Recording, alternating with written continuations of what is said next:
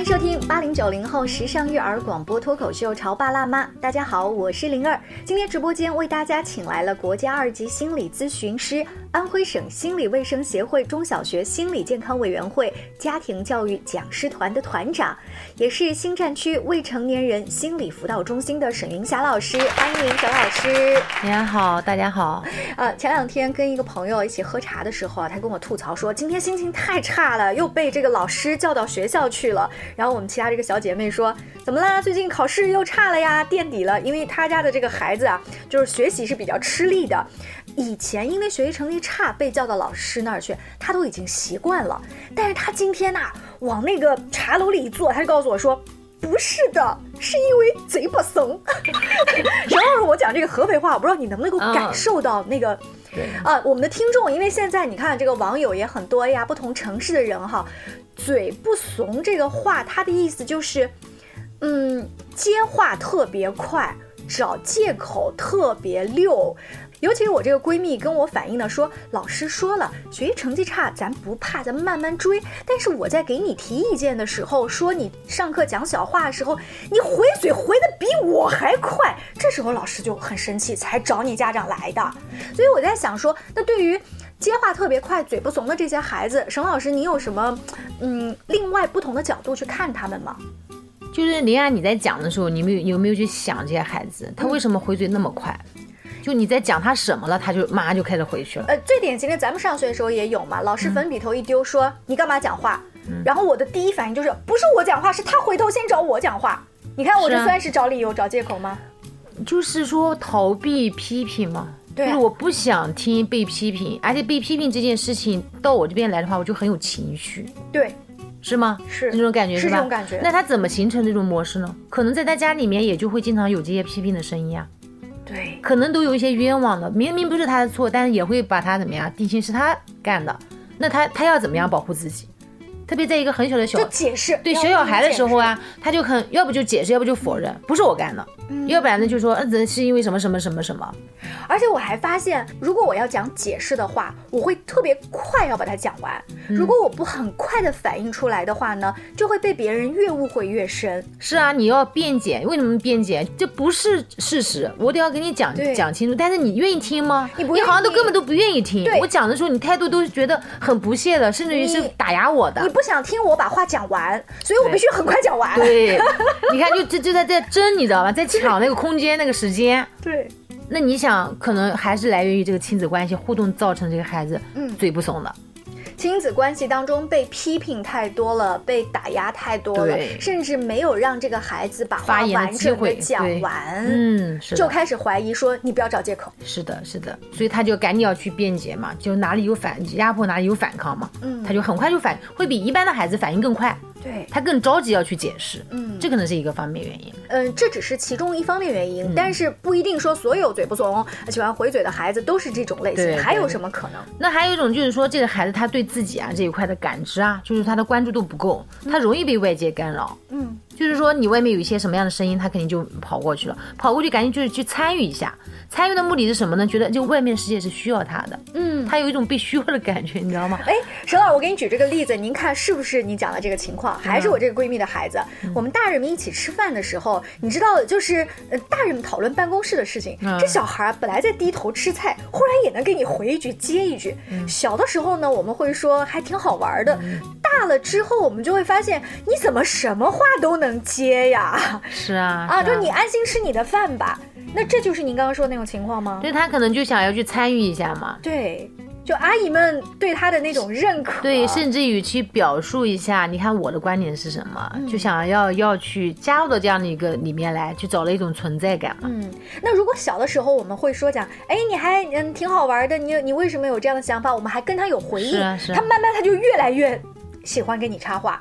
那如果大了之后，我们会觉得其实你这样插我们大人的话不好的时候呢，我们批评他吗？不理他吗？你客观事实去跟他说呀，就是倒不是批评，带着情绪的去给他回应，而是说，就是可能我们大人之间讲话的时候呢，就今天这个时候，只讲这一次，不是说所有的啊，就是可能不太希希望你能够参与，就你做你好你自己的事情，因为你已经是一个大孩子了，你就关专注你的事情，我们专注我们的事情，让他有一个人和人之间的关系有一种边界感。哦，像刚才举那个例子，他嘴不怂的原因是因为他的边界感不强。对，就是可能有的孩子在人和人之间呀、他相处过程，包括他把他自己放在一个环境当中，他对这个环境的感知力和自制力方面是不足的，分不清自己与他人的关系，就是他没有一个空间和尺度，他很容易就越界了。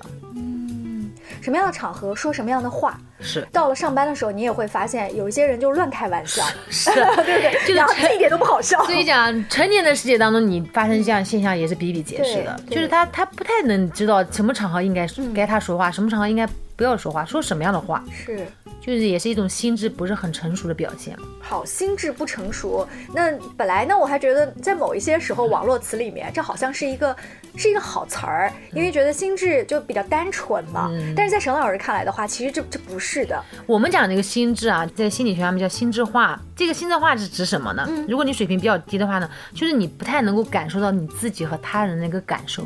哦、就是你讲出这番话，你同学明明都已经很尴尬，一个乌鸦呱呱呱在对，对对对但是你你不知道，对你根本就没有自知，你不觉得我说了这个话，哎，对方会有什么感受？你感受不到别人的感受，甚至他连自己的感受都都感受不到，那那这个是天生的吗？还是说从小要做练习啊？没有发展起来呀、那也就是说，他就固化了，就这样了。对他可能就固着在他那个状态，一直到到他成年人，然后他在把自己放在一个成年人的世界当中去相处的时候，就会有点格格不入，你知道吗？嗯，然后我们就会给他形容，用一个比较好的词儿，就说他这个人就就这样，就比较直啊，比较直肠子，别别介意。但其实跟他相处的朋友和同学是不太舒服的。是的，那嗯，如果说在带孩子的过程当中，孩子越小，能培养他这种觉察力吗？可以啊，就是说更多的去谈彼此那个感受。我们之前讲那个注意力那个那个段子，他写作业比较慢的时候，就会让妈妈比较着急。当妈妈着急的时候，不知道宝贝你心里面什么感觉？那我是很害怕的。就你一着急一发火，你在旁边又又又喊又叫的时候，啰嗦的时候，我就觉得又烦躁又害怕。嗯，就让他去感受他那个感受怎么了。感受他的感受，这个是要刻意训练的。，对，亲子关系当中要去用语言表述出来，嗯，让他去识别出来他是一种什么样的情绪。呃，我曾经带这个小朋友的过程当中，我发现很多孩子其实说不出来，对，呃，甚至大人都说不出来。呃，比如说我们同学之间在群里面聊天，他们会说我不知道怎么说，就是那个感觉吧，嗯，就我不知道你就能不爽，对，或你不舒服。我不知道你能不能 get 到我的点。对对对 这句话问这样的话，对吧？这句话就结束了所有的谈话。不好意思，我 get 不到你的点，因为这个过程一定要你自己说出那些像沈老师说的，我害怕了，我委屈了，或我怎么样的那些词。对，那些词要讲出来，因为你要讲出来。你比如说你现在是委屈的，你是难过、失落的，你的妈妈啊，假如说妈妈那个角色，你孩子已经这么去表述了，你就会暂停对他的啰嗦，因为你感受他的那个情绪了。他也在明确的告诉你他怎么了，在跟你的互动当中，当你那个态度对待我的时候，我感受到了什么，我现在是什么样的，我让你知道我现在是是怎么了。所以，呃，一个嘴不怂的孩子，其实他背后是有可能对自己的自我感知力从小就很缺乏。是如果一个孩子在一开始很委屈的、默默的在你面前掉眼泪，但是他并没有说出“我委屈了”这几个字，你觉得够吗？不够为什么一定要让他说出来？哭是一种行动，嗯，但说出来的话呢是一种表达。你你知道，就是这种状态啊，就是慢慢长大、谈恋爱的过程当中，女孩子也会委屈的掉眼泪。是的，你你现在这样想一下啊，当你看到他哭的时候，对方会怎么样？当你听到对方讲我很委屈的时候，对方又会有什么？这两个有不一样的反应吗？我觉得两个感觉，第一是我立马收手了，觉得哦，原来你很委屈，我我刚话说的比较狠。第二是你很委屈了你，是啊，我会变本加厉。是吧？嗯因为要是这样说的话的家长，可能他自己的委屈也从来没有被别人看到过，哇，所以他对这个情绪他对待这个情绪是否定的。是否定的。对他不仅否定了自己的情绪，他也把对方的情绪给否定了。嗯，哎，细细琢磨一下哈。一个嘴不怂的孩子，可能从小他的高兴也没有被看到，他的委屈也没有被看到，就各种没有，所以他必须要不断的跟你有互动，让你看到我。对对对，一遍一遍的，其实就让你能够去了解他怎么了。比如说在四年级的时候，你一年级的时候你了解他怎么了，他可能就会慢慢慢慢到二三年级就就会变。但如果你在你四年级你还不知道他怎么了，他可能就后面就也会了，所以慢慢就会强化这个。那如果是一个嘴不怂的孩子，多半哦是语言能力还不错的，就是表达特别多嘛。那他怎么会在家里不被关注呢？如果你跟家长做个案的时候，你说你是不是平时对他批评多了，关注不够多？我觉得家长会说，我没有啊，他天天跟我答话接话的时候，我都跟他有回应啊，我怎么就不关注了？就那个回应没有回应到他想要的那个点啊。我这边就有一个案例呢，前段时间有个家长，他孩子应该是上四年级嘛，四年级，他讲他在家里面跟我们都不怎么讲，然后我们就跟他谈论内容更多的，孩子讲的角度就是说我爸妈在家里面跟我谈的最多内容就是学习，嗯，其他的东西基基本上不跟我聊。他自己描述说我在学校里面跟同学的关系很好啊。他妈讲他什么叫很好呢？就是他不停的跟学生就是要讲话互动啊，甚至上课他也会去讲话。嗯，他为什么要不停的讲？因为他在家里面没有人听，没有人听，没有人听，他就会把这关系放在外面，就是不停的去讲。也一个方面也是引起为了引起关注，还有一个呢也造成一种假象。你看我的人际交往能力很强啊，我的朋友很多啊，嗯，而且他会把各种的这种精力，就是很多的精力就投放在这一边，就是为了能够来制衡他在家里面是一种被。缺失被忽视的一个一个状态，但这个状态和他这么做，他不是有意的，对，他就是无意识的去干了，因为要平衡嘛。他在家里面的缺失，他必须要在外面去找到这个平衡，但他这其实是牺牲了自己更好的发展的空间。呃，这个等到孩子学业压力特别大的情况下，还真的蛮常见的。你想想看，如果家里面再有个二宝，妈妈去搞这个弟弟或妹妹，然后呢，爸爸工作在很忙的话，回到家。先别跟我说行吗？我现在在哄哄二宝，你先写作业，写完作业我们再说。对，但其实说话的那个热情就在那儿一回。对你那个态度已经让他感觉到说你我是被忽视的嘛，我不重要嘛。嗯，就包括有的很多家长反映说，哎，大宝对二宝的态度不好，态度不好，可能就你在做的过程当中没有平衡好啊。好，那这样我们聊到这儿啊，大家再来思考一下，拿自己家的这个情况，呃，就是我觉得如果有就呃则改之，没有的话，其实也会发现哦，从别人家的这个故事当中，会发现我平时带孩子会有一些什么地方可以进步的空间，是不是？稍微休息一下，广告之后接着聊。关于和孩子沟通呢，我是想先处理好彼此之间的情绪，然后再去搞定他具体的问题。我们家长经常在一起讨论，怎么样从小才能培养好他的学习习惯。是后来通过学习才发现，孩子行为背后是有另外一种需求的。陪你一起吐槽养育熊孩子的苦，陪你一起追忆曾经自己的小世界。八零九零后时尚育儿广播脱口秀，潮爸辣妈。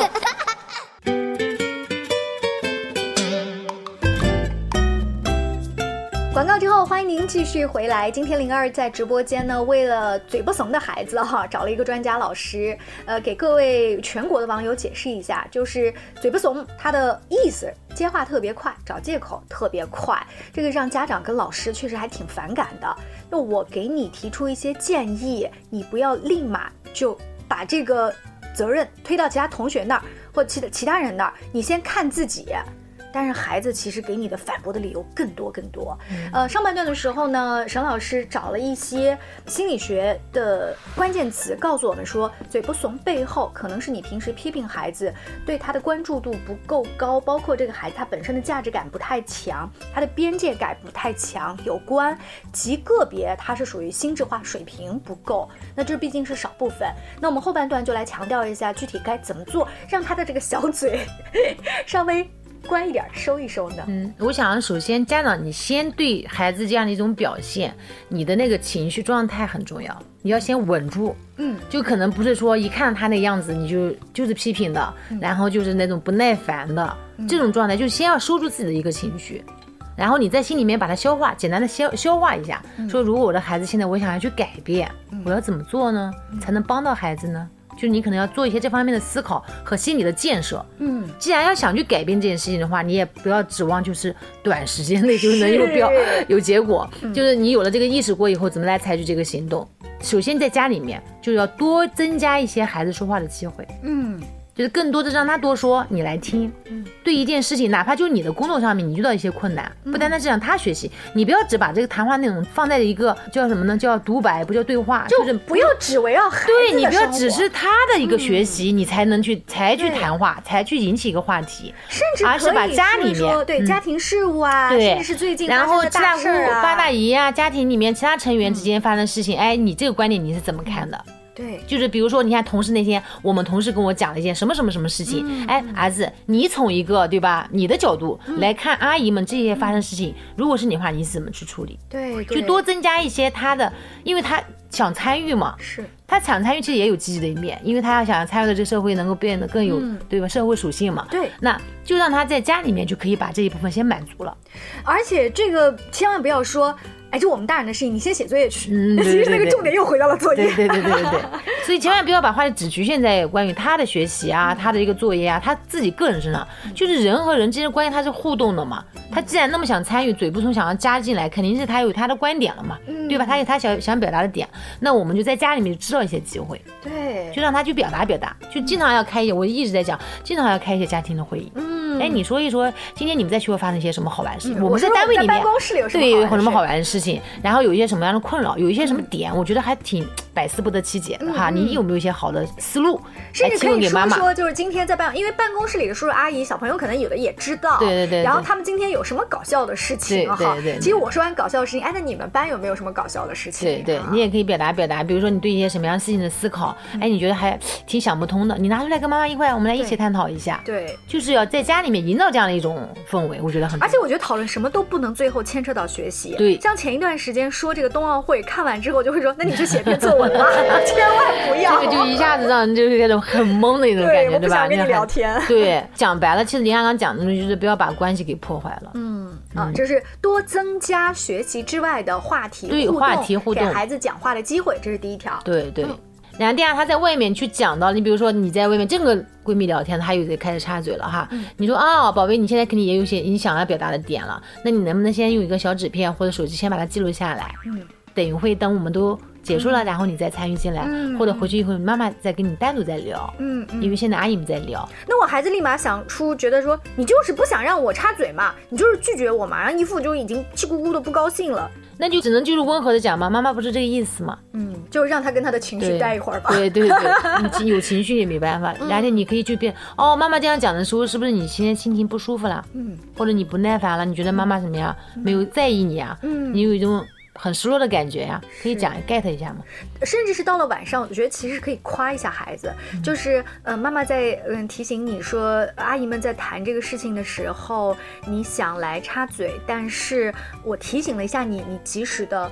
呃，嗯。收住了哈，谢谢你今天特别懂事啊。其实其实就是稍微夸一下孩子，对对，是不就是也是给他一个嗯，就是支持吧，就是力量，就觉得啊、妈妈嗯当时这样讲的时候，你肯定有点不舒服，但是你还是停下来了。好，嗯。嗯，那那这种情况当中，还有一个是，比如被他的权威所批评，比如说孩子的老师今天批评他，然后回到家里面，嗯，他不停的这个去找借口，或者是回嘴给老师，老师反映给家长，那家长这个时候要跟他去复盘什么呢？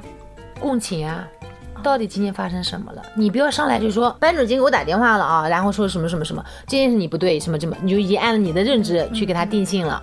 这个是警醒自己不要这么去做了。首先问一问，不管是老师说了什么，你都要先问问孩子到底今天在学校发生什么了。么？对具体的这个事情呀、你受到的委屈，或者说你经历的事情，你都讲一遍给妈妈听一听。嗯，等到孩子讲完，跟老师的反馈可能不一样的时候，需要把老师的反馈再，说给他听。然后我在我又听了你刚才我已经听了孩子你说的这样的一个过程，然后老师今天打电话的时候呢，也说了这样的一个过程，我就不知道这中间发生了什么。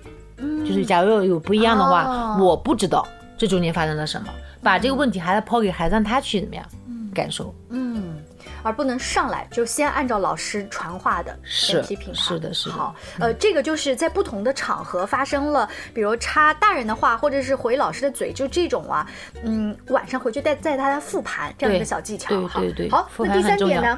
就是家长多去欣赏一下孩子有一些思维上面的发展、认知上面的扩展。嗯，其实这个是在第一条的延伸。对对呃，第一条只是让他我们一起聊聊聊不同的社会大事、不同的身边的小事，呃油盐酱醋。但是具体这件事情，他有这样的认知，你要你要夸他的，对，你给他一个好的回应，对吧？对，而且还最好能够好奇一下，你怎么会有这么多的，就是想法，嗯，就是怎么来的？是因为你前面都是，比如说经历了一些什么事情，嗯你跟同学之间相处的一个经历啊，以及你跟老师之间互动的一个体验啊，嗯带给你这样的一种对问题的思考。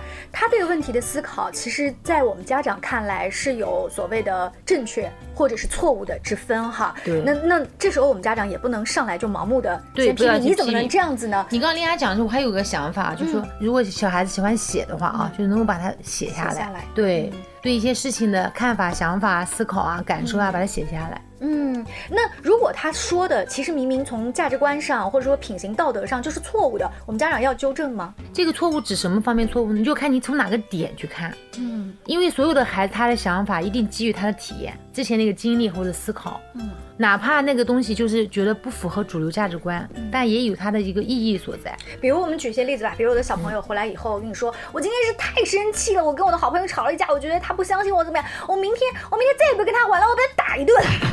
你看，那这个从我们家长角度说，你怎么处理问题是把人家打一顿呢，对不对？我觉得你刚刚讲那个点就挺好的。以前我给家长上课讲过这个东西，嗯，那你就去共情他呀。是的，首先也是刚才那样的嘛，先把这个问题讲一遍，就是事情经过怎么啦？复盘对，这怎么啦？你怎么那么生气？我能慢慢能感到你好很生气，然后你觉得都没有办法去信任他了，你心里面肯定很失落，因为你之前对他那么信任，他你们以以前的关系那么好，然后因为这件事情你就对他就是不信任，然后你自己很失落，也不想再跟其他同学在交朋友了，甚至于你都有一种想法冲动，想要把他打一顿，嗯，然后家长怎么回应？如果是妈妈的话，我那一刻我可能也有一个冲动想把他打一顿，有什么感觉？就我被如果这样讲的话，嗯，就是你懂我，对你懂我，你看这个你懂我好重要。是当你懂他的时候，他有了这样的一个想法，但是他一定不会去付诸行动。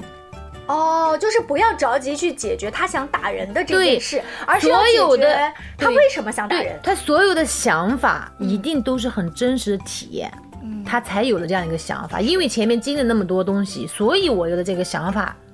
但是这个想法并不是说所有的想法都付诸行行动啊，嗯这个想法怎么能够更好的不付诸行动？特别是一些不好的想法是，不付诸行动，就是这个想法被怎么样？被理解了。被理解，前面的疙瘩先对，被理解了，被懂了。你知道我有多气吗，妈妈？你知道你那个时那一刻，我好想着，你可以现在回忆一下，那么气，你怎么忍住没打他的？是因为我早就上手了。哎，对对对对。然后你嗯你说你在他后面会怎么讲？他就想不能打呀，因为打的话老师就会喊家长，然后等等等等。你看哦这话他自己讲出来的，是可有意思，是那就很有意义了，对，是这么去教育大道理。不需要在那个时候立那个时候千万不要讲道理，讲道理的话会觉得他觉得你跟他很远，嗯，你又是一个道德的制高点在批评他。所以好不容易有孩子哗啦哗啦跟你吐槽这样的一个机会哦，对对即便说的是一些所谓的不好的事情，但其实这是一个机会，这是一个对，非常好的机会，关系的机会。对你一下子就贴到他那边去了，就是在心理上面一下子你就能贴到孩子那个感觉，他就觉得你跟他是在一起的。嗯，再遇到这样的困难的话，我都能搞得定，因为我妈妈跟我们在一起的。我曾经听一个这个中学的班主任老师啊讲过一个事儿，他说，如果这个孩子回来跟你吐槽的是他同学的事情，你就跟他一起去数落他的同学，嗯啊，站在一起生儿的讲的。如果他数落的是他自己，嗯啊，尤其是对于中考、高考压力比较大的孩子来说，那你就不要陪他一起在数落自己，把这个话题听完之后干嘛呢？陪他一起出去看场电影，陪他一起出去散个步，就是转移注意力。是哎，我觉得这个在嗯每天带学生的这个班主任那儿啊，他这个方法特别接地气，嗯，很很好用啊，也是推荐给各位家长。今天非常感谢沈老师做客我们的直播间。其实本来以为嘴不怂嘛，就是提醒你就乖一点，不要接话了，就直接说这个干预不要做的动作就可以了。但发现其实不是的，你越这样子，他背后接话越快。那背后的那个心理原因是什么？各位家长也可以自己冷静的去想一想啊！谢谢你们的支持，今天的潮爸辣妈就这样喽，下期见，拜拜。